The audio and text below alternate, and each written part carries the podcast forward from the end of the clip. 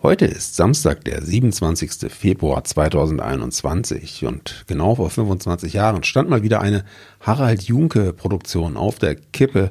Harald Junke musste sich kurzzeitig vom Hauptmann von Köpenick verabschieden. Grund dafür waren natürlich Alkoholgeschichten. Was geschah heute, vor einem Jahr, vor 10, 50 oder 100 Jahren? Was geschah vor Jahr und Tag?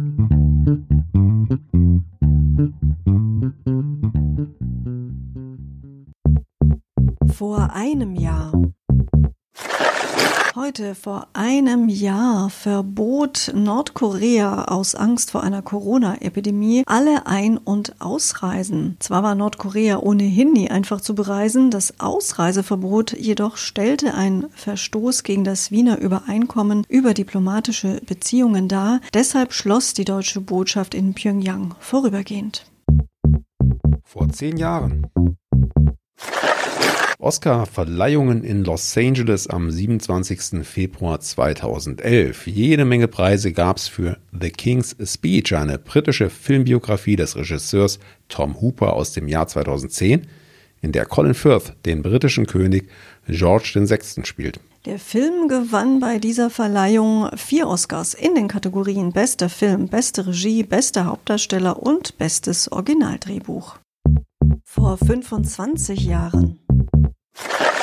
Am 27. Februar 1996 meldeten die Zeitungen, dass der Schauspieler Harald Junke sich auf dem Weg der Besserung befinde. Was war passiert? Harald Junke, der zu dieser Zeit in der Hauptrolle des Hauptmann von Köpenick in Berlin auf der Bühne des Maxim Gorki Theaters spielte, hatte einen Alkoholrückfall und fiel somit aus. Ja, hatte mehrere Showauftritte in Berlin platzen lassen, ja, und auch auf die Frage, warum er wieder zu trinken angefangen habe, sagte Junke, ich habe mich gelangweilt, ich wollte einen heben, ich will mich zu Tode saufen. Vor 50 Jahren. Am 27. Februar 1971 demonstrierten in der damaligen Bundeshauptstadt Bonn rund 50.000 Landwirte aus der ganzen Republik gegen die Agrarpolitik der Europäischen Wirtschaftsgemeinschaft. Anfang des Monats hatten bereits 10.000 Bauern an der deutsch-dänischen Grenze gegen die europäische Preispolitik demonstriert. Die Landwirte forderten höhere Erzeugerpreise. Vor 75 Jahren. Hier zwei schnelle Nachrichten von den Sozialdemokraten, die sich nach dem Zweiten Weltkrieg wieder neu sortierten. Eine sozialdemokratische Delegiertenkonferenz in der amerikanischen Besatzungszone lehnte am 27. Februar 1946 in Frankfurt die Verschmelzung ihrer Partei mit den Kommunisten ab. Ja, und die SPD erhielt in der französischen Besatzungszone von der dortigen Militärregierung die Erlaubnis, sich in der französischen Besatzungszone auf Landesebene zu organisieren. Vor 100 Jahren.